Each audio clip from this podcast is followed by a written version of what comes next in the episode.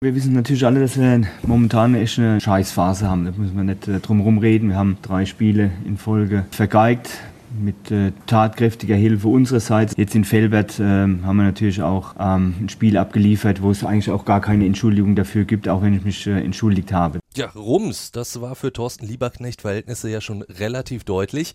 Und da müssen wir drüber reden. Der MSV hat eine schlechte Phase. Das machen wir heute natürlich bei Fußball in Zeit, dem gemeinsamen Podcast von Funke Sport und den Lokalradios im Ruhrgebiet. Wir, das sind Reviersport-Erfinder Uli Hohmann. Hallo. Und Funke-Reporter Andi Ernst. Jo, danke. Und ich bin Timo Düngen, bin der Radiomensch in der Runde. Ja, Jungs, seid ihr soweit? Von mir aus geht's los. Ich bin klar. Wunderbar. Ihr werdet wieder blöde Fragen stellen, wir werden blöde Antworten geben. Fußball Inside. Alles bla bla bla ist das. Tacheles. Außenpott. Der Fußball-Podcast mit den Experten von Funke Sport und den Lokalradios im Ruhrgebiet. Ja, wir haben es gerade gehört. ne, Der MSV hat eine Scheißphase, genauso wie Rot-Weiß Essen so ein bisschen. Das sind natürlich unsere Themen, genauso wie das Borussia-Duell am Wochenende und auch natürlich Schalke. Es wird also so einiges und das führt mich dazu, dass wir vielleicht einmal am Anfang auf eine Kritik eingehen sollten, die gekommen ist, einmal auf unserer Homepage von Fußball Insight. Da hat nämlich einer geschrieben, Mensch, ich wollte doch eigentlich nur Wattenscheid hören und dann erzählen die erstmal so lange. Klar, wir wollen natürlich über die Vereine im Pott reden, nicht nur über Vereine XY, deswegen erzählen wir natürlich viel und auch gerne und natürlich auch reden wir über alles. Und ich sag mal so, notfalls könnte man natürlich auch vorspulen. Das stimmt. Ja, ist ja auch das äh, Gute hier im Revier, dass man so viele Vereine hat. Und da ist es not notwendigerweise so, dass man dann auch mal ein bisschen warten muss, bis man rankommt. Und es spricht überhaupt nichts dagegen, dass man mal mit der dritten Liga und der Regionalliga anfängt. Zum Beispiel. Ja. Deswegen starten wir einfach mit dem MSV. Bei dem läuft es tatsächlich nicht ganz so gut. Am Anfang der Saison hat man so gedacht, pff, das ist ein Kader, mein Gott. Also wenn der MSV da wirklich dieses Saisonziel oben mitspielen erreicht, wären alle happy. So, dann hat die Mannschaft aber plötzlich einen Fußball gespielt, den man so nicht erwartet hat. Die Mannschaft hat begeistert, hatte jetzt zweimal die Chance, Tabellenführer zu werden, hat es beide Male vergeigt. Erst verloren zu Hause gegen Meppen 1-3, dann 1-3 in Chemnitz. Und jetzt kam dann auch noch der Niederrhein-Pokal, wo man sich gedacht hat, so, jetzt holen wir uns mal ein bisschen Selbstvertrauen. Da bist du dann rausgeflogen. 0 zu 2 bei einem Oberligisten. Also, äh, Thorsten Lieberknecht überlegt natürlich auch, woran könnte es liegen. Und er ist erstmal zu folgender Ursache gekommen. Ich glaube, dass wir sehen müssen, dass es eine Mannschaft ist, die ja, in der letzten Saison auch äh, mit Spielern bestückt ist, die weniger gespielt haben, die diese Situation eben halt auch äh, ähm, erstmal kennenlernen müssen, permanent halt auch äh, konstant äh, Spiele zu zeigen. Und ich glaube, das ist dann halt auch eine Phase, äh, die, man, äh, die man mal haben kann und äh, die man überstehen muss. So wie wir uns natürlich gezeigt hab, haben am Anfang der, der Saison ähm, und hier halt auch die, die Fans begeistert haben, ähm, ist das eben ja auch, was ich gesagt habe, der Maßstab, die Messlatte. Also ist das jetzt äh, für euch auch nur eine Phase oder war am Anfang der Saison, hat der MSV über seine Verhältnisse gespielt und spielt jetzt so, wie er könnte? Ja, also aus meiner Sicht ist natürlich immer noch die Situ- Situation so, dass die Saison gerade angefangen hat. Man kann da wirklich, man sollte sich davor hüten, immer wieder neu quasi äh, endgültige Resümees zu ziehen nach einem Spiel, nach drei Spielen. Es ist halt so, wie, wie du das auch gesagt hast und wie Lieberknecht auch, wenn er von Konstanz spricht, dann meint er natürlich die Situation, dass die eine komplett neue Mannschaft da haben, von der erstmal auch jeder gedacht hat, du lieber Himmel, was ist das? Ja, Ja. wo geht das dahin? Die dritte Liga ist sehr, sehr interessant dieses Jahr auch. Das merkt man jetzt schon. Da sind einige, die anmelden, dass sie vorne spielen. Da will keiner oder nur wenige sagen Klassenerhalt. Man weiß wirklich nicht, wo das, wo das hinläuft. Und der MSV spielt da erstmal oben mit. Hat zweimal jetzt die Chance vertan. Aber mein Gott, ob sie jetzt Erster werden oder Vierter, ich weiß nicht, ob das jetzt so äh, prickelnd ist. Ich finde. Ähm, Naja, ähm, also Erster oder Vierter wäre schon ein sehr entscheidender ja, Unterschied. aber jetzt nicht. Also zum Ende schon. Das ist natürlich schon verdammt. ne, aber jetzt im Moment würde ich mal denken, kann man den Ball nochmal flach halten. Nur diese Niederlage in, äh, in dem Niederrhein-Pokal, die tut natürlich weh. Auch wenn man vielleicht denkt, naja, okay, der Aufstieg ist unmittelbar. Aber wenn man gegen einen Amateurverein dann doch verliert, dann, naja, dann geht das Selbstvertrauen noch weiter in den Keller.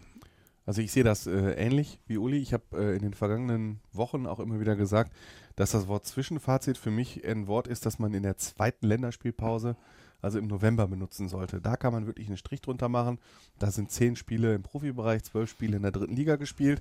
Und da kann man sagen, was hat das gebracht und was nicht. Bis dahin geht es um Trends. Und beim MSV Duisburg geht es im Moment auch um Trends. und der Trend ist jetzt eher negativ. Zwei Niederlagen in der Liga will ich jetzt nicht überbewerten, kann passieren. Man kann mal zu Hause gegen Meppen 1-3 verlieren. So, das, äh, aber das sollte nur ein Spiel von 19 Heimspielen sein, so ungefähr. Oder ein, zwei Heimspiele, die gibt man einfach ab, ob, weil man total daneben ist. Aber so viele Möglichkeiten, also wenn sie jetzt wirklich oben dran bleiben wollen, sollte man das nicht so oft Ja, tun. absolut. Und beim Niederrhein-Pokal sehe ich halt die Gefahr, wenn ich mich an die bisherigen Aufstiegsspielzeiten erinnere. Da ist der MSV immer ins Finale gekommen, beziehungsweise hat den auch gewonnen. Nee, einmal äh, hat ähm, damals äh, Gino Lettieri extra quasi eine B-Mannschaft aufgestellt. Und äh, da sind sie nämlich dann rausgeflogen gegen Rot-Weiß Oberhausen im Halbfinale, weil der eine absolute B11 hat spielen lassen, weil der gesagt Ja, hat, genau. wir wollen ja aufsteigen. Aber wir reden von Rot-Weiß Oberhausen und von Halbfinale. Ja, ja, klar. Und es hat halt immer, so ein Halbfinale, das war wahrscheinlich auch gegen Saisonende, als ich abzeichnete, Richtig, das geht ja, jetzt ja. nach oben. Genau. Und ansonsten kann man gerade durch so Auftritte in der Provinz die Fans mitnehmen und äh, die haben mal ein Heimspiel zu Hause gewonnen gegen Hiesfeld, glaube ich, oder so, ne? Als man richtig, als richtig Party war, was die Fans auch so ein bisschen zusammen, man gewinnt ja nicht so oft einen Pokal, wenn man MSV Duisburg-Fan ist. Und wenn nur der Reviersport Niederrhein-Pokal ist. Ja. ähm, und da ist man jetzt rausgeflogen, das heißt Trend negativ, so ein negatives Pokalerlebnis, das sorgt ja erstmal für ah, schlechte Laune. Äh, vor allen Dingen, du hast ja auch das äh, Problem, Thorsten Lieberknecht hat ja auch wirklich gesagt, so, das ist jetzt ein Spiel, da können sich mal alle, die sonst draußen sitzen, beweisen. So, und dann kommt so ein Spiel zustande. Und das Schlimme ist, jetzt gegen Lautern müssen teilweise auch wieder die gleichen Leute ran, weil die Verletzungsmisere beim MSV ja da ist. Also, das ist ja auch jetzt wirklich ein Problem. Ne? Du wolltest eigentlich Leute äh, nah ranholen an die Mannschaft und die zeigen dann auch einen Platz, die haben in der ersten Elf böse gesagt nichts zu suchen. Ja, aber das war zu erwarten. Ne? Dieser Kader war notwendigerweise so zusammengestellt, dass du nicht jede Position gleichwertig besetzt hast. Das, das fehlt einfach an Geld an allen Ecken und Enden. Ähm, ich denke schon, Andi hat gerade dieses äh, schlechte Laune gesagt. Ja. Ne? Und das ist, ist das Letzte, was der MSV gebrauchen kann. In Duisburg sind die Leute ja nun auch ähm, nicht verwöhnt und dass die überhaupt noch so zusammenstehen, ist schon viel wert. Denn diese Retteraktion da vor ein paar Jahren war ja sehr beeindruckend. Ja. Aber man kann das auch nicht überstrapazieren. Und jetzt der Abstieg, der ist schon ins Kontor geschlagen. Äh, Und jetzt müsste man wirklich einfach mal gucken, dass man über so ein, am Anfang sah es ja auch so aus, dass man die Leute wieder äh, glücklich machte und die, ins Stadion holte. Und es ist jetzt einfach die Aufgabe der Verantwortlichen dafür zu sorgen, dass die das hinkriegen, aus diesem Loch rauszukommen. Das ist sicherlich schwieriger, äh, als man das so sagen kann, weil wie gesagt, du hast immer ein Gegner, der, der, auch, der gar kein Interesse daran hat, dass du dich wieder fängst, ja, sondern der eher der Meinung ist, den nutzen wir auch noch aus. Die beiden Niederlagen waren bitter. Ähm, da hat man auch nicht mit gerechnet, aber es nutzt ja alle nichts. Sie müssen jetzt gucken, dass sie einfach da schnellstmöglich wieder Fahrt aufnehmen. Und um jetzt auf das Spiel zu kommen, sie spielen jetzt gegen Kaiserslautern.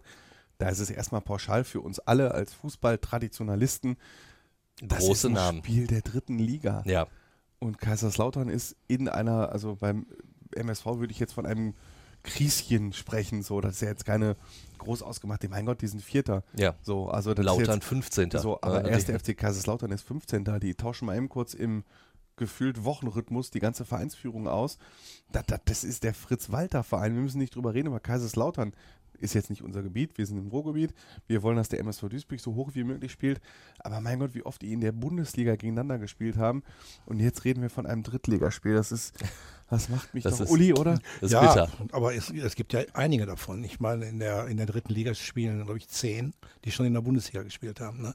Und das ist noch nicht das Ende. Man kann auch in der vierten Liga spielen. Da reden wir ja, auch gleich drüber. Richtig. Von daher hört das nach unten gar nicht Aber auf. Uli, Uli, du hast doch viel Ja. häufiger schon über Duisburg gegen Ja, Kaiserslautern geredet. es waren jetzt auch nicht immer so Brüllerspiele, ne? sollte man nicht so tun. Kaiserslautern hatte natürlich auch Phasen, wo es dann tatsächlich auch wirklich merklich äh, in den Bach ging und bei, bei Duisburg war es ja genauso. Aber du hast natürlich vollkommen recht, man denkt, das kann nicht wahr sein. Ne? Also ein Spiel äh, Duisburg gegen Kaiserslautern ist dritte Liga. Nur können nicht alle in der ersten Liga spielen und so viele, die da mittlerweile auch ähm, gar nicht mehr von träumen können, dass sie da mal landen, das muss man schon so sehen. Und der MSV ist das eine, dass die Fans sagen, wir gehören in die erste Liga, aber bitte. Ne? Das andere ist die Realität und die Realität ist dritte Liga.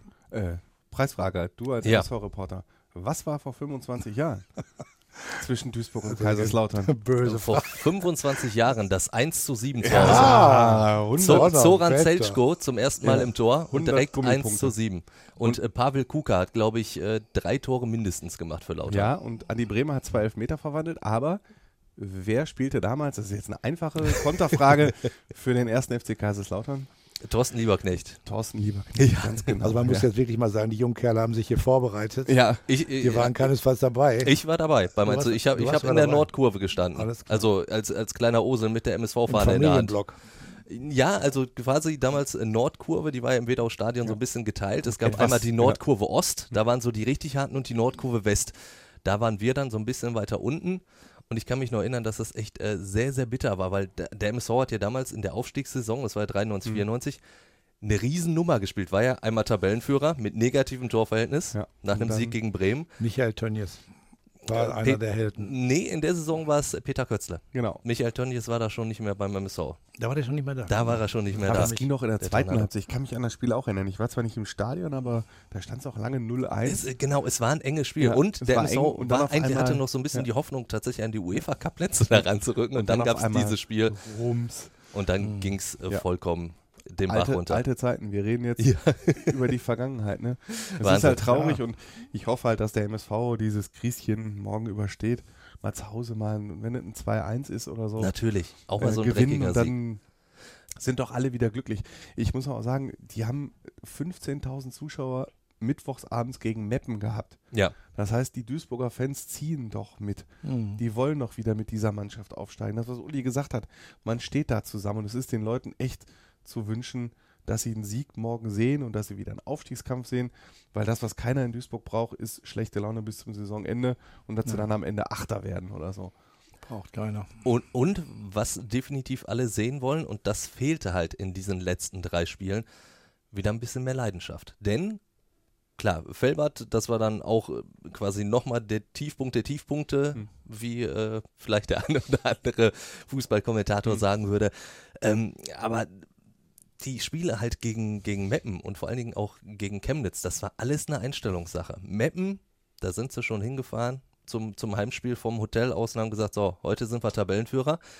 In Chemnitz war es genauso. Die haben sich so ein bisschen den Schneid abkaufen lassen und das hat jetzt Thorsten Lieberknecht auch so erkannt und hat das tatsächlich dann auch so auf der Pressekonferenz so gesagt. Für mich ist es wichtig, dass ich der Mannschaft trotzdem ähm, diesen, diesen Mut weitergebe, ähm, einfach auch wieder das Herz in die Hand zu nehmen und auch leidenschaftlich. Äh, und das ist natürlich klar, dass du nach so einer Situation, nach Felbert halt auch irgendwo eine Reaktion erwartest, dass die Mannschaft eben halt auch äh, erstmal auch wieder leidenschaftlich dann äh, sich, sich präsentiert. Das möchte ich ihr nicht äh, ähm, äh, aberkennen, diese Leidenschaft, aber man hat halt auch darüber, über das Spiel hinweg auch gesehen, dass die Mannschaft da ein Stück weit anders sich präsentiert hat. Also, na klar, er sagt nicht, das war eine komplette Einstellungssache, die Leidenschaft hat gefehlt, aber ich finde, für seine Verhältnisse als Trainer ist das schon deutlich gewesen. Ja, würde ich auch so sagen. Also das, wenn ein Trainer in einer Pressekonferenz äh, die Mentalität anspricht, dann, dann ist das schon. Und nicht sagt, ne? hört mir auf mit der Aber- Mentalitätsscheiße. Ja, ja. Timo, du bist äh, jedes Mal dabei. Wie wird denn Lieberknecht gesehen da beim MSV? Ich meine, der ist abgestiegen mit der Mannschaft. Jetzt drei Niederlagen. Wird es da ein bisschen kritischer oder wird der völlig Also erst nicht erstmal in Frage gestellt? erstmal nicht, einfach weil weil die Saison so gut gestartet ist, aber klar, ne? Also am Anfang der Saison war schon boah, Lieberknecht, Grillitsch, was machen die da jetzt? Geht's so zumindest in den sozialen Medien geht's natürlich auch schon wieder in diese Richtung, ne? Einfach ah, was für eine Trümmertruppe, war doch klar. Also die Kritik wächst natürlich schon, bloß das habe ich glaube ich auch schon mehrfach an dieser Stelle gesagt, der MSV könnte es sich ja gar nicht erlauben Ja. zu wechseln, rein finanziell. Und er hat ja gezeigt, dass er am Anfang aus dieser zusammengewürfelten Truppe irgendwie ja wirklich was formen konnte. Jetzt werden ihm durch Verletzungen so ein bisschen Knüppel in die, äh, zwischen die Beine geworfen. Aber klar, das sind jetzt so die nächsten Wochen, wo es sich schon entscheidet. Also ich, ich, jetzt habe auch, ich ich hab schon auch nicht beschreien, Timo. Also, Nein, absolut nicht. Aber ich habe ja, man unterhält sich ja auch mit Kollegen, ne? Und äh, es gibt im Kollegenkreis durchaus auch Leute, die gewettet haben, so der Lieberknecht wird diese Saison nicht überleben. Und sagte nach dem Chemnitz-Spiel, ah, guck mal, meine Wette ist wieder plötzlich gar nicht so unrealistisch. Also dementsprechend wird er natürlich weiterhin kritisch gesehen. Dementsprechend können wir nur hoffen, für, aus Duisburger Sicht, dass es dann gegen Lautern endlich mal wieder bergauf geht. Als Ruhrgebiets-Podcast definitiv. Sowieso. Reden wir immer gerne über Erfolge als über Krisen. Oder, Uli? Ja, aber meine, du hast in deinem Leben schon ganz oft ich über hab- Krisen schreiben Ich müssen, habe alles also- mitgemacht und äh, in der Tat ist manchmal auch erstaunlich, wie negative Nachrichten auch gut gehen. Ja. Also die Leute sind dann schon auch irgendwo ähm, dabei und wollen wissen, was ist da los. Aber ist doch klar, dass man, man ist ja kein Zyniker. Also man möchte eigentlich schon allen nur das Beste wünschen und man möchte am liebsten darüber berichten, dass alles ganz großartig ist. Aber es ist natürlich nie, also ich kann mich an in 30 Jahren Reviersport an, weiß ich nicht, an drei, vier Situationen erinnert, wo mal alle gewonnen haben. Ja, man hat ja immer dann so eine Bilanz gemacht und das da mal alles konnte man gar nicht glauben. Am Ende äh, des Tages dachte man, was, die haben alle gewonnen? Wir machen wir jetzt noch einen Titel so. Ne? Also das ist, äh, das wurde einem oft abgenommen durch die Ergebnisse, weil es haben nie alle gewonnen. Jetzt, jetzt kommt eine Überleitung. Jetzt kommt eine Überleitung, weil Jetzt wir schon, die, ja, wir haben die, die Kritik schon angesprochen und vor allen Dingen, dass wir am Anfang gesagt haben, oh, großartig alles. Und da muss man sagen, hier bei uns bei Fußball in Zeit gab es zwei Kollegen, die sehr begeistert waren vom Saisonauftakt von Rot-Weiß Essen. Nämlich Christian Brausch und Martin Herms. Und euer Chef, Ja. Peter Müller, hat schon immer gesagt, das höre ich von den Jungs ständig. So, Genau. und allerspätestens im Herbst, da haut er wieder drauf. Und genau das macht Martin Herms. RWE-Präsident Markus Uhlich hat nach dem Köln-Spiel gesagt, man müsse die Ruhe bewahren und solle nicht auf die Tabelle schauen. Das ist aber in meinen Augen genau der falsche Ansatz. Es ist nun an der Zeit, den Finger in die Wunde zu legen, denn drei Niederlagen in Folge sind für Rot-Weiß Essen inakzeptabel.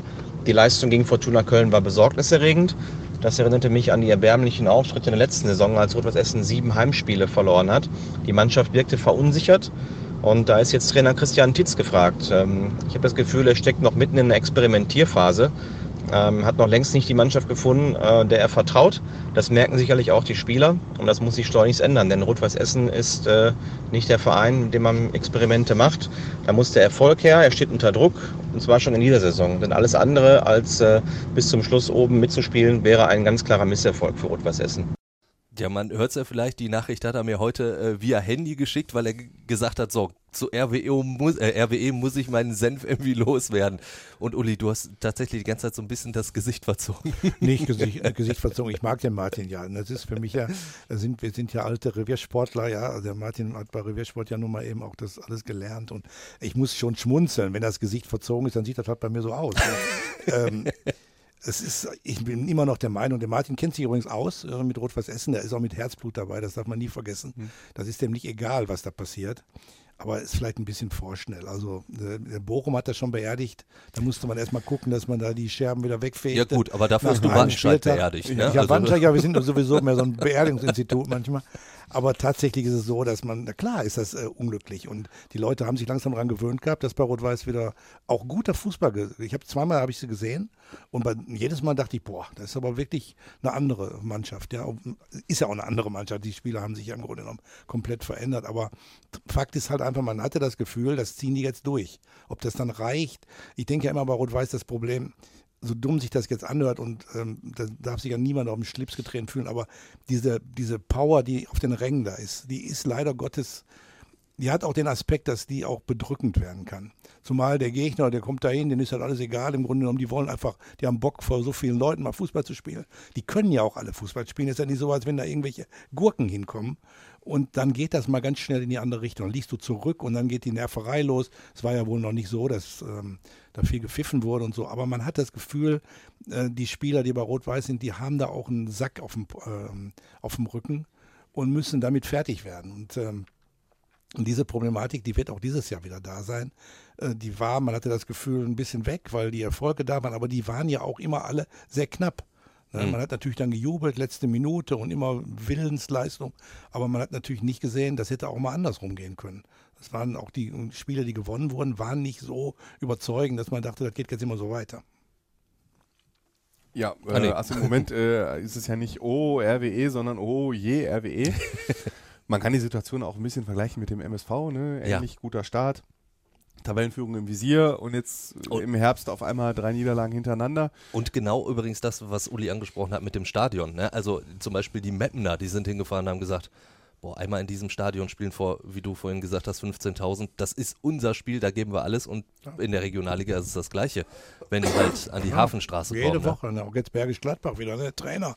Super, Spiel des Jahres, ja, schön. Ne? Und da musst du erstmal mit klarkommen. Wenn die Spieler alle nochmal einen draufpacken und nochmal ein paar Schritte mehr laufen, dann musst du als Rot-Weiß Essen gegenhalten können. Ja, sehe ich halt genauso. Äh, wir sind, müssen hier ja auch mal unsere eigene Nase fassen. Was haben wir den Titz, was haben Christian und Martin gelobt für, die sind bis zum Schluss topfit. Der Titz wechselt immer richtig Genau, ein. das ist es, ja. Die spielen immer super. Dann können wir jetzt nicht hingehen und sagen, ja guck, Die Spiele waren bis zum Schluss offen. Der kann nicht immer super einwechseln. Jetzt ist Titz auch wieder auf dem Boden. Das kann man jetzt ja auch nicht sagen. Dementsprechend würde ich sagen, Tut man aber. ja, tu mir, ich tue es jetzt nicht, weil ich sage, Trend, ne, wenn er jetzt noch, wenn ihr jetzt noch zwei, drei Spiele verlieren, wenn die jetzt auch in Bergisch Gladbach mal 0-0 spielen oder 1-1, dann muss man schon irgendwie mal sich das Kinn kratzen und sagen, was ist da passiert? Im Moment ist es halt ein Trend. Mein Gott, du spielst mal zu Hause gegen Fortuna Köln, verlierst halt mal 0 zu 1. Kann mal passieren. Fußballerisch geht es unter dem Trainer Titz bergauf. Es wird vernünftiger Fußball gespielt. Das hat Uli gesagt gerade. Und das ist doch erstmal eine gute Nachricht, dass der Fan in, zur Hafenstraße geht und mal sagt, Scheiße, heute müssen wir mal gucken, wie, wie scheiße wir heute wieder spielen und äh, wann wir das 1 zu 2 kriegen, ob in der 91. oder 95. Minute, sondern wir haben gesagt, so, wir werden heute erstmal guten Fußball sehen. Ein Spiel gegen Fortuna Köln ist immer mal drin, okay, aber heute wird erstmal ansprechend gespielt, wir haben eine Mannschaft, mit der wir uns identifizieren. Es darf jetzt nicht noch dreimal in die Hose gehen. So, dann sitzen wir hier mit Martin Herms und Christian Brausch und die haben dann die Heugabeln in der Hand. Ja, man weiß noch gar nicht, was danach noch kommt. Also wenn die Ja. können nämlich tatsächlich noch drei Spiele verlieren, klar kann man das. Ja. Und was ist denn dann? Also dann kann man ja den Laden dazu machen oder Ja. Da sind wir weit unter erbärmlich, wir Martin da für glauben. Vorschläge zu machen. Ne? Also es tut schon gut, wenn man ein bisschen den Ball flach hält, wirklich. Also gerade bei Rot-Weiß, wo die Emotionen hochkochen, es ist doch schon einfach eine großartige Sache, dass da fünfstellige Zuschauerzahlen sind. Ja. Wo sind die denn? In der vierten Liga und dann in der Region, wo man sich die äh, mit der Straßenbahn die, die großen Spiele aussuchen kann. Ja, und äh, da muss man Rot- bei Rot-Weiß erstmal auch mal ein bisschen dank- dankbar sein, dass das überhaupt so ist und muss halt jetzt gucken. Aber denen jetzt dieses aufzuladen, wie, wie der Martin das da eben formulierte in seinem Statement, äh, das ist alles kein Erfolg, der Erfolg muss jetzt da, ja, ja, natürlich wäre das schön, aber man kann es halt nicht erzwingen. Man muss, man muss es mit Geduld machen, man braucht einfach auch mal die Fähigkeit, mit Rückschlägen umzugehen. Und ich glaube, das ist auch die ganz entscheidende Frage. Können die das? Ja, oder ist da jetzt wieder Tumult und Chaos und wird alles wieder umgeschmissen, was vor drei Wochen noch richtig war? Und. Bergisch Gladbach ist da, glaube ich, ein guter Gradmesser, weil da fährt man zu einer Mannschaft, die nichts zu verlieren hat, die weit unten steht. Und wenn sie es da auch nicht schaffen, dann Ja. muss man nochmal neu reden. Da reden wir nächste Woche wieder am Anfang über Rot-Weiß Essen. Ja, Oder wir Mit ziehen- Martin Herms. Mit Martin Herms. Oder wir ziehen, so wie du es schon angedeutet hast, so zur zweiten Länderspielpause Ja. nochmal so ein bisschen Bilanz. Die könnte man natürlich auch schon jetzt bei Borussia Dortmund ziehen. Machen wir aber nicht, da würden wir auch noch warten. Trotzdem, Dortmund gegen Gladbach, das ist das Spiel. Einer ist Tabellenführer, aber halt die andere Borussia, also Borussia Mönchengladbach. Ist das für Dortmund jetzt äh, eigentlich eine gute Sache, dass sie da, ich will trotzdem ihnen eigentlich die Favoritenrolle zuschieben, aber trotzdem, weil sie jetzt gegen eine Mannschaft spielen, die definitiv mitspielen möchte, wird das ein Vorteil sein?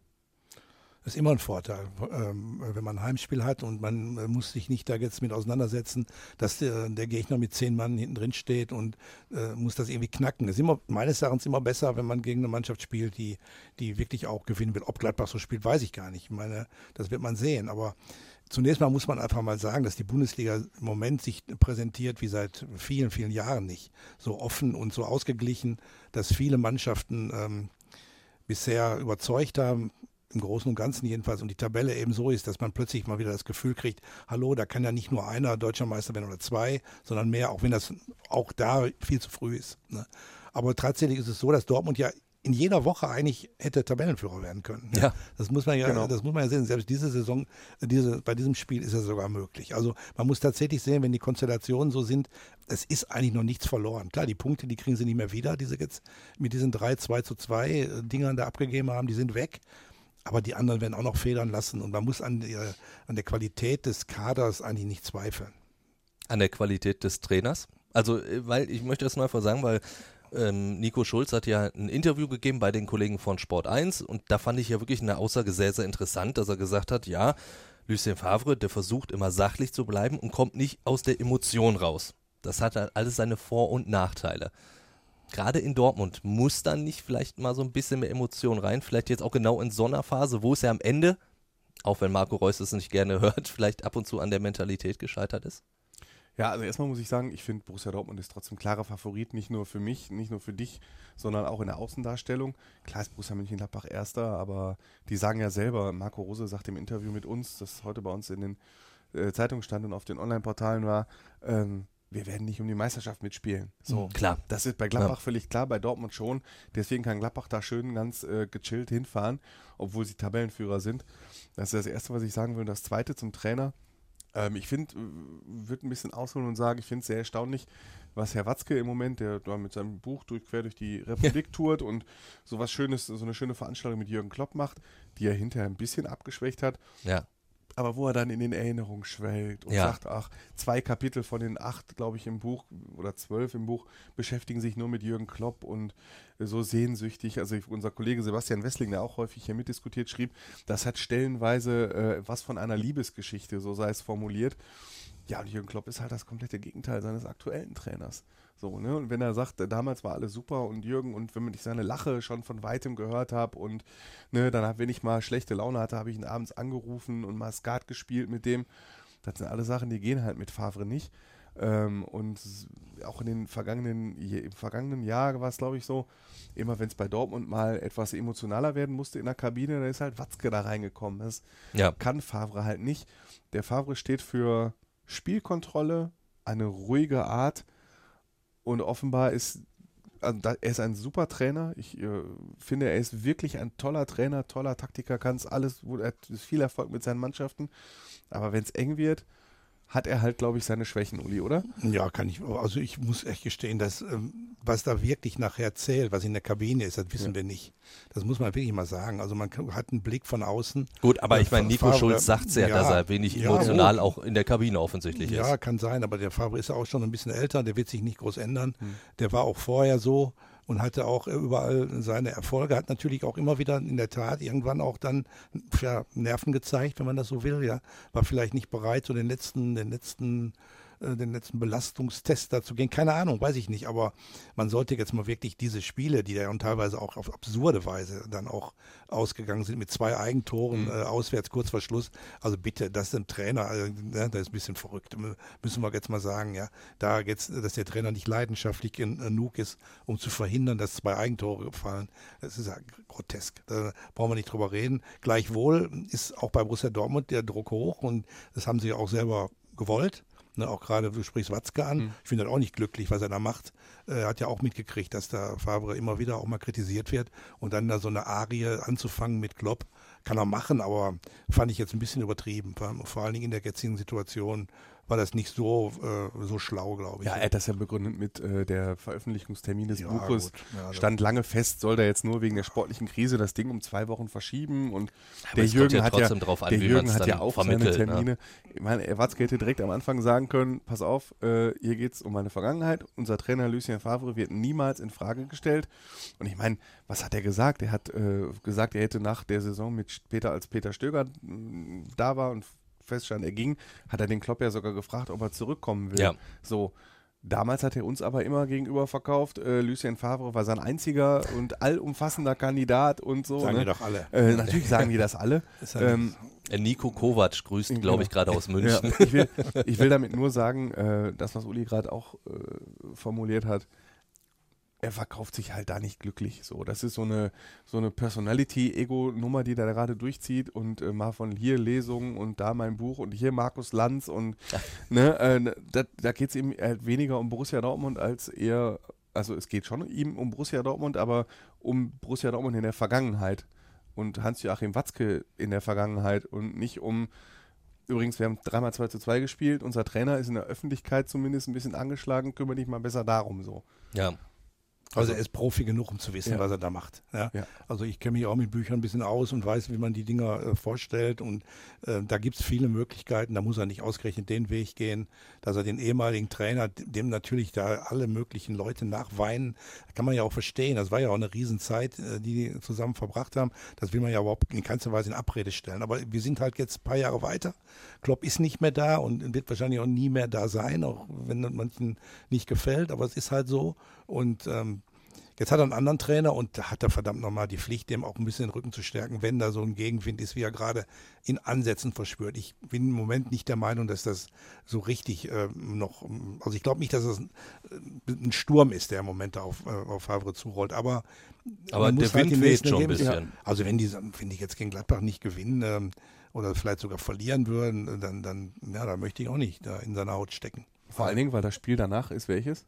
Ja, da kommen, wir, kommen wir dann noch drauf oder machen wir nächste Woche. Ist, wieder. mach mal nächste Dann- Woche, das ist auf Schalke. Ja, ja. Also Ja. wenn man, wenn jetzt gegen Gladbach meinetwegen wieder unentschieden spielen oder verlieren, dann gehst du mit einer Serie von vier Spielen ohne Sieg ins Derby nach Schalke. Gegen ein Schalke, ich liefere dir jetzt theoretisch. Eine wenn Überleitung, du meinst möchtest, du?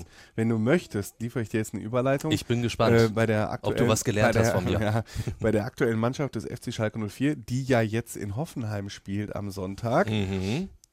ist ja im Moment ganz gut drauf. Ja. Also, also auf der Timo Düng-Skala ist das jetzt eine gute Überleitung gewesen, finde ich. Ja, ich sag mal so, gibt ja mal so eine, so eine Oder hast, du- oder hast du noch was, Sagen worüber wir wir mal- reden, äh, Dortmund? Nee, ich hätte nur noch äh, ganz kurz erwähnt, da, da springe ich nochmal zurück. Ja. Du hast das Derby angesprochen. Nächste Woche Rüdiger Abramczyk. Dann Ja, bei uns Nächste Woche hier haben wir eine wunderbare, wunderbare Das Sonderfolge müsste eigentlich eine schöne Sendung mit werden. Rüdiger. Abi, Also die, wird, äh, macht, die Sendung mit Abi wird großartig. der macht mit. Ja. Der macht mit. Aktualisiert jeden, jeden Tag unsere, unseren Fußball-in-Zeit-Auftritt.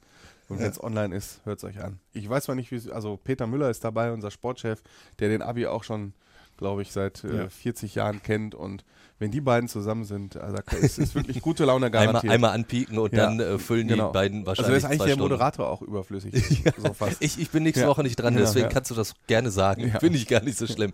Ja, du hast die Schalke angesprochen, die tatsächlich gut drauf sind. Auch wenn es so einen kleinen Dämpfer natürlich äh, vor der Länderspielpause gab. Ich habe dich bei Twitter verfolgt. Mhm. Du hast die ganze Zeit über geschrieben. Unfassbar. Schalke kann Tabellenführer Ja. werden. Stand jetzt, Schalke ist Tabellenführer. Ja. Und dann am Ende, dadum.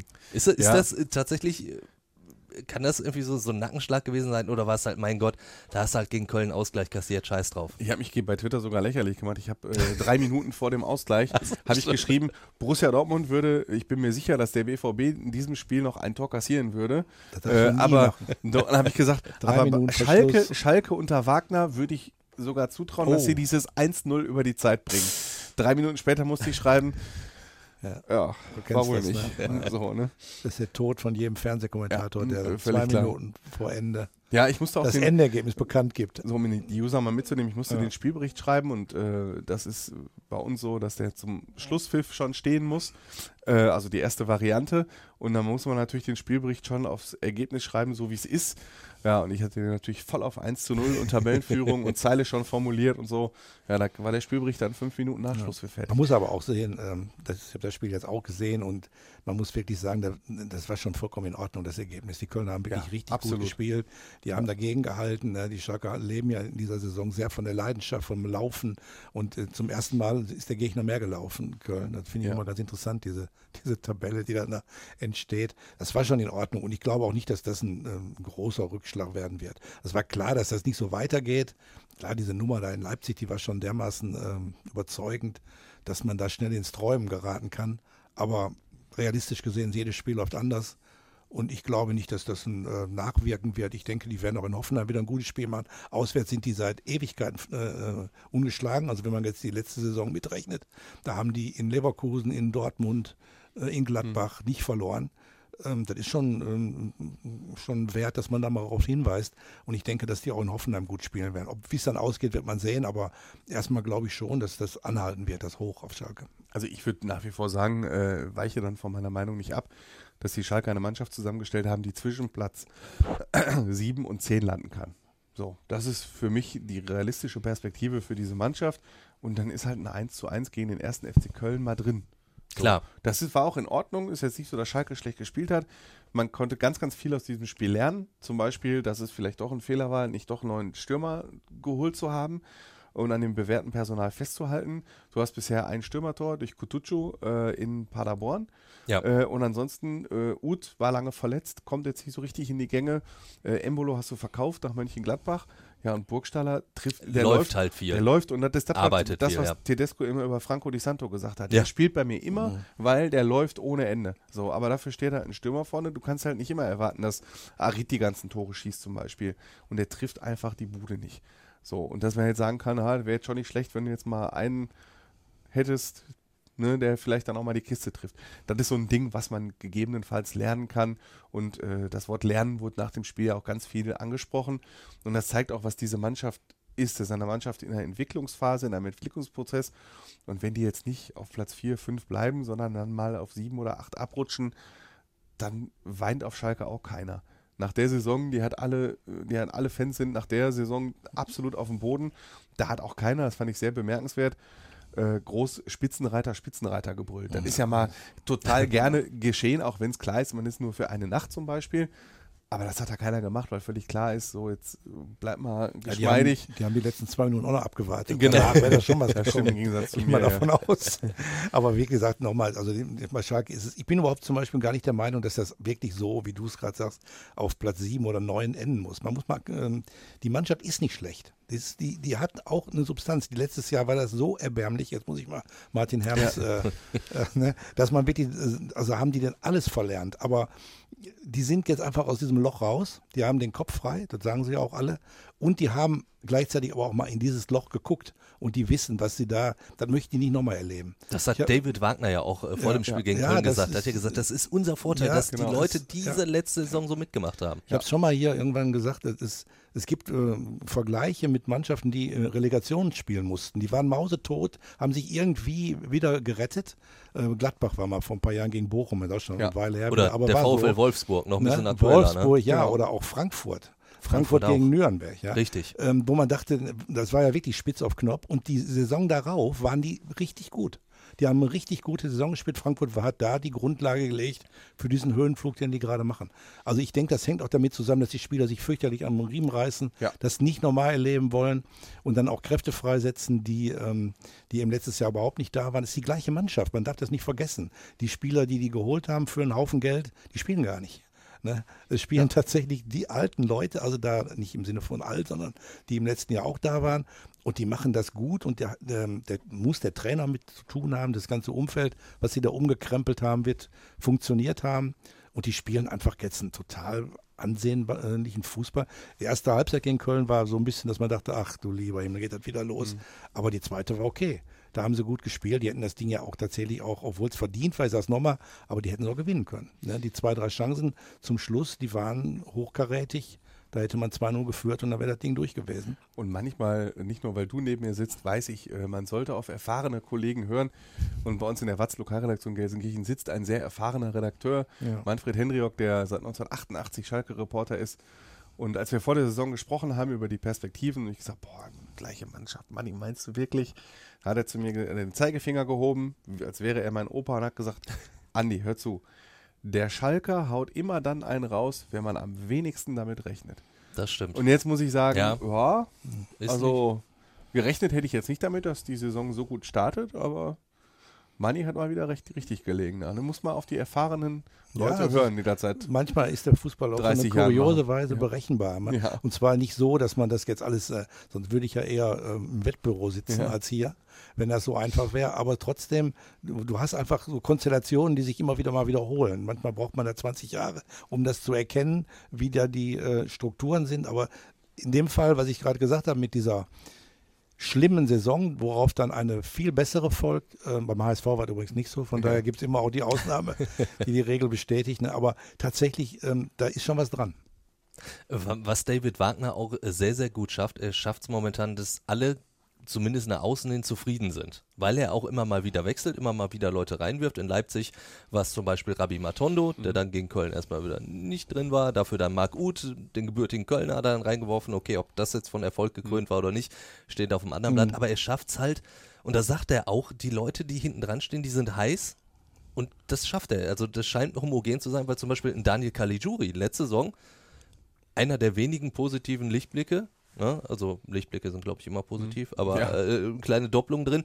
Aber der wurde ja auch noch auf der Schalker Saisoneröffnung von den Fans zum Spieler der Saison gewählt. Der ist jetzt erstmal außen vor. Ja, also, gefühlt. also ähm, bisher kann ich echt kaum Fehler in der Amtsführung von David Wagner feststellen. Ähm, auch gegen Köln zum Beispiel, die erste Halbzeit war wirklich nicht gut. Was hat er gemacht? Er hat in der Halbzeit äh, sich das angeguckt, was schlecht war, ändert Didaktik, nimmt man Wechsel vor. Arid, der vorher im 4-4-2 links gespielt hat, wird dann, wandert dann auf einmal auf die 10, äh, wechselt dann so die Mannschaft. Also danach spielt Schalke ja. deutlich besser. Also äh, bisher kann ich da jetzt nicht so viele Fehler erkennen, die er gemacht hat. Ja, aber er hat trotzdem, er setzt schon auf einen Stamm. Ne? Ja. Also ähm, bei Tedesco war es ja wirklich so vergleichbar in der also jetzt vor einem Jahr, das war ja ein Tumult. Also man, jedes Spiel wurden ja fünf Mann getauscht. Ja, ich erinnere da mich. gab es ja, natürlich ja. die ich habe auch mal so eine League-Belastung. Das war einer meiner Lieblingstweets, äh, also mein, äh, nicht, Liebling, nicht meiner Lieblingstweet, sondern der am häufigsten geteilt wurde. Da habe ich mal aufgezählt, wie viele Änderungen es. Tedesco in der Mannschaft Genau. vorgenommen hat in den 20 vergangenen Spielen. Und da war, glaube ich, die geringste Zahl war drei. So, das ging dann so drei, vier, fünf, fünf, fünf, Da- da vier, man drei, sich- sieben. Da muss man sich nicht wundern, wenn, wenn da auch dann wirklich dann die Laufwege nicht klar sind und so weiter. Der Wagner hat schon seinen Stamm.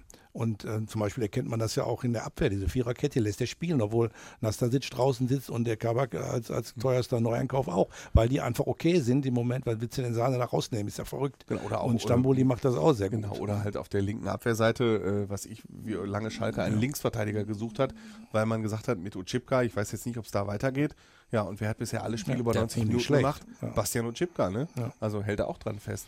Und trotzdem versteht er es, dass die dahinter sind. Die haben auch keine Verletzten im Moment. Ich meine, der, der Ja, kommt ja auch für Schalke dazu. komplett Ja, ungewöhnlich. Die hatten ja f- immer 10, 12 im Lazarett und jetzt haben sie überhaupt keinen. Und haben, die Spieler sind dran und heiß und er versteht es die, obwohl sie nicht spielen, offensichtlich dann auch bei Laune zu halten.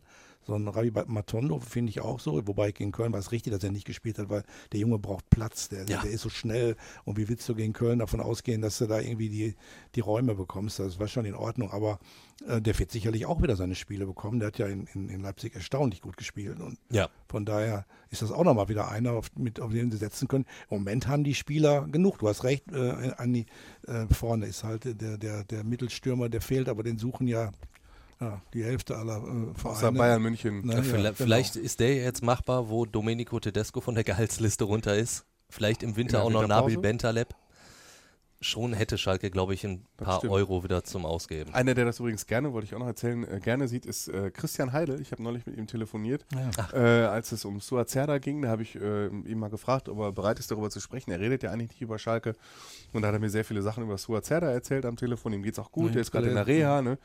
Ähm, und Alles er, Gute trotzdem auch Genau, nochmal absolut. weiterhin äh, von dieser ähm, Stelle er, aus. Er äh, verfolgt das Ganze ohne Genugtuung, wie er selber sagt, aber es ist schon zu spüren, dass er, äh, dass es ihn doch freut, dass die Jungs, die er geholt hat, mit einem Jahr Verspätung doch zeigen, was sie können. Ja, so, weil Hälfte- man muss ja Hälfte, sagen, ne? es sind ja, genau, das sind ja Heide-Spieler, die jetzt auch äh, überzeugen. Natürlich darf man nicht verschweigen, dass er auch genauso viel Mist eingekauft hat und was da alles schiefgelaufen ist und so. Ne? Aber ähm, er, er verfolgt das auch mit sehr viel Interesse und Augenzwinkern. Ja, lassen wir mal so stehen. Äh, Man Ja. kann auch nur sagen, äh, beste Genesungswünsche, das sind ja Dinge, Genau. die wünscht man niemandem und dann macht das überhaupt keinen Sinn. Diese Nachkarterei ist Quatsch. Nee, Aber man muss natürlich sagen können, dass es bestimmte Situationen gibt und die Leute sind halt alle, das ist in ihrem Honorar äh, eingepreist, dass man auch dann kritisiert wird. Und dann muss man mit leben. Und beim Heidel war es halt so, er hat dermaßen viele Spieler geholt. Und da sind Und auch viele für viel schon Geld wieder, halt. Für, ja, klar. Da sind viele wieder weg und da haben die nicht annähernd das Geld für gekriegt. Ja, ich wollte jetzt auch nicht das, in, das Schutz nehmen. Ich wollte nur läuft sagen, denen heute hinterher. Ja, ich wollte nur Ja. sagen, ich habe ihn jetzt, ne, ich habe mit ihm telefoniert und ähm, man kann seine, man, man kann und muss seine Amtsführung kritisieren.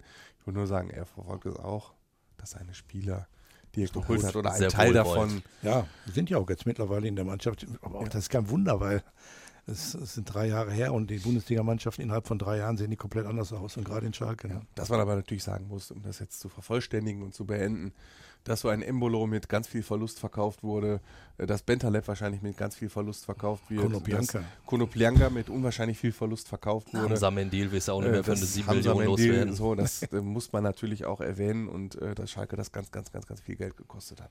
Ja. Das ist, soll natürlich Das zu dem Nicht Thema, sie haben unerwähnt. keinen Stürmer. das soll Womit denn? nicht unerwähnt bleiben. Ja. Das sind so die, so die Kohle, die fehlt, um Lewandowski von Bayern wegzukaufen. Ja.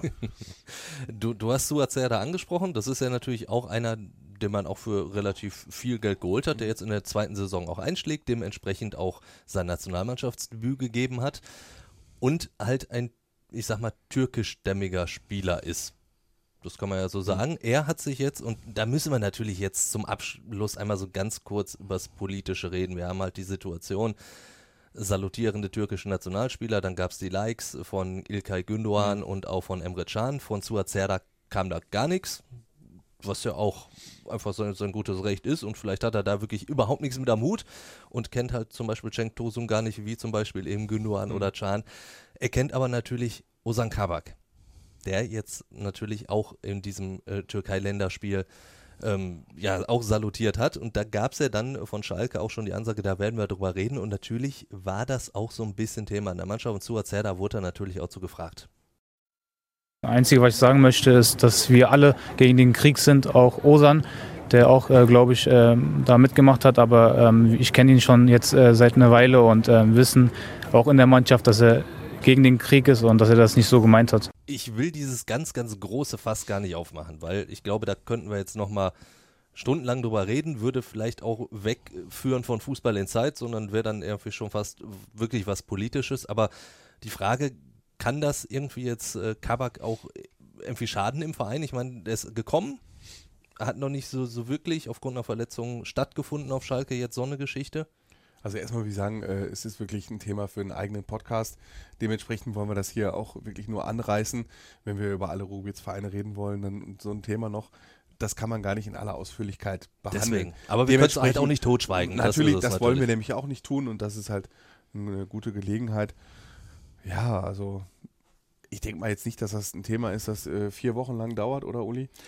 Ich habe äh, gestern einen Kommentar dazu geschrieben, der glaube ich auch relativ deutlich war, wie ich dazu stehe. Ja. Und die Reaktionen waren dann schon wirklich, ähm, naja, man kriegt natürlich dann schön vor die Fresse, gerade in den sozialen Medien und gerade was die türkischstämmigen äh, Leute angeht. Das ist halt ein Riesenthema, was ungeheuer emotionalisiert. Das ist ja nicht alleine nur diese, gerade die Situation mit dem Krieg gegen die Kurden. Das ist die ganze Zeit, tobt das schon. Und ähm, ich halte ich halt es für dringend geboten, äh, gerade in dem Profibereich, wo viele drauf gucken und so weiter, dass man da den Spielern unmissverständlich klar macht, dass das nicht gehen kann. Also ich bin da überhaupt nicht ein Freund davon, äh, das äh, wegzupacken. Es ist in Deutschland ist halt diese Verherrlichung des Krieges ist ein, ein Straftatbestand. Da kann man für verknackt werden. Und das, ähm, das geht einfach nicht, dass Spieler darüber nicht informiert sind. Ich halte es, äh, selbst wenn manche wirklich sich wie Kinder benehmen und glauben eher, dass sie vielleicht ein Videospiel geliked haben, das ist brutale Wahrheit, die da gerade passiert. Und da kann das nicht sein, dass es geduldet wird, dass Spieler, die in der Öffentlichkeit stehen, ähm, in, mit welcher, in welcher Weise auch immer, mit welchen Gesten das ähm, billigen. Das geht einfach nicht. Da muss man einfach klipp und klar sagen, nicht in diesem Land. Also ich würde auch sagen, das meinte ich mit den vier Wochen, die werden jetzt drüber reden. Äh, Kabak wird es wahrscheinlich einsehen, äh, hoffen wir mal. Und äh, ich denke mal, da wird man nie wieder irgendeine Geste von Herrn Kabak sehen, dann schließen wir mal die Kurve. Am Eihahn war es übrigens so, ne? Genau, genau. Ja, da, offensichtlich. Der kriegte dann auch tatsächlich den entsprechenden Anpfiff.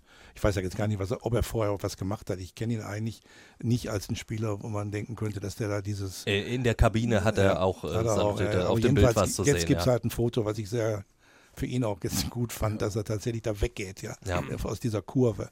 Und äh, da sieht man schon, dass da was gehen kann, äh, wenn man den Spielern das klar vermittelt. Genau, und jetzt schließen wir mal die Kurve. Wir haben vor der Aufzeichnung über die Nationalmannschaft gesprochen, dass äh, es immer so viele Absagen gibt. Äh, und Uli sagte dann, na klar, die werden ja auch von den Vereinen bezahlt und so. Und Osan Kabak wird von Schalke bezahlt und kriegt dann auch gesagt, hör mal, das war jetzt aus dem und dem und dem und dem Grund nicht gut. Und dann wird das, glaube ich, auch lassen. Ja. Und wenn sich jetzt vielleicht noch der eine oder andere fragt, so, was ist denn mit Bochum? Klar, die spielen auch gegen den KSC. Da gibt es jetzt aber eigentlich nicht so viel zu besprechen. Bochum ist jetzt nach dem letzten Sieg so, so ein bisschen im Aufwind. Deswegen würde ich euch einfach nur fragen, was glaubt ihr gegen den KSC? Ja, erster Heimsieg, ne? 2-0 wird relativ. Wir haben jetzt uns wirklich die in, in die Stimmen heiser geredet über den VfL Bochum in den vergangenen Monaten, muss man sagen. Und jetzt ist auch mal gut für alle VfL-Fans. Wobei wenn die uns gerne hören, Entschuldigung, beim nächsten Mal reden wir wieder mehr, wenn, weil dann das Pokalspiel gegen Bayern bevorsteht. Kommt Martin Herms und äh, beerdigt, und beerdigt die dann wieder. Ähm, ne, oder sagt, die kriegen zweistellig gegen Bayern. Also seit ähm, fünf Spielen nicht ja. verloren, der VW Bochum. Ja, also ja? genau, und ganz, dementsprechend glaube ich. Ganz lustig, das auch mal so zu sehen. Ist ja, immer interessant, wenn man viele Unentschieden-Spiele hat. Klar. Dann ist das Spiel, wo es eben nicht unentschieden ausgeht, entscheidend. Hast du fünfmal nicht gewonnen oder fünfmal nicht verloren. VfL hat jetzt fünfmal nicht verloren, ähm, teilweise gar nicht so schlecht gespielt. Ich denke schon, dass das jetzt zum ersten Mal klappt da. Und dann haben sie sechs Spiele und dann, dann ist, glaube ich, auch so ein bisschen dämmert es auch bei anderen Leuten, dass das so schlimm in Bochum nicht ist. Und dann sind wir wieder dabei, dass man eine Zwischenbilanz in der Nove im November zieht. Genau. Und das ist Trend sind. Der Trend war am Anfang negativ, jetzt geht der Trend in die richtige Richtung. Und dann gucken wir mal, wo sie im November stehen. Meine genau. Prognose, dann sind es ein Zehnter oder so, Zehnter, Elfter. Immer noch ein bisschen unter den Erwartungen, aber nicht so schlimm, wie wir es alle, wie es viele gesagt haben. Also ich merke schon, äh, Mitte November haben wir eine ganz große Wir ziehen Bilanz Fußball Inside Folge. Ja, Definitiv. Ja. Und für manche auch dann mehr Culpa. Mehr Culpa. Ja. Mit der Gang, da kann Aber man dafür, sagen, dafür, dafür reden wir doch hier so gerne. Macht Ja. doch Spaß. ja. Eben, genau das wollte ich sagen, hat wieder sehr viel Spaß gemacht. Danke dir, Uli, danke dir, Andi. Ja. Und äh, ja, wenn ihr noch irgendwas anderes habt, Also Anmerkungen, nichts gegen Kritik, meine, meine Kollegen, aber Uli, mit dir macht es echt, echt viel Spaß. Ach komm, ist ja auch. Wir ja, sind alle so, das ist alle sind super. Ich liebe Ich meine höre hör die Arbeitskollegen, Sendung aber immer am liebsten, wenn ich nicht dabei bin.